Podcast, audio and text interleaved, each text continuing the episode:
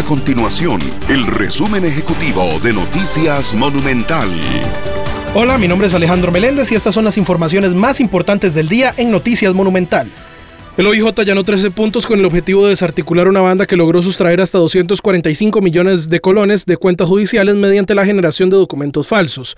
De acuerdo con la Policía Judicial, buscan detener a 11 personas que ubicaban casos con dinero no reclamado de procesos judiciales en el área laboral para luego hacerse pasar por los beneficiarios de esas sumas y retirarlas en el Banco de Costa Rica.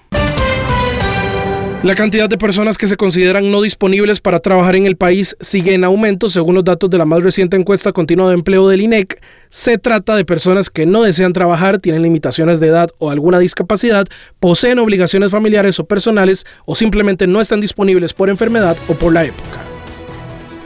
Estas y otras informaciones usted las puede encontrar en nuestro sitio web www.monumental.co.cr.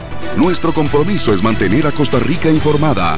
Esto fue el resumen ejecutivo de Noticias Monumental.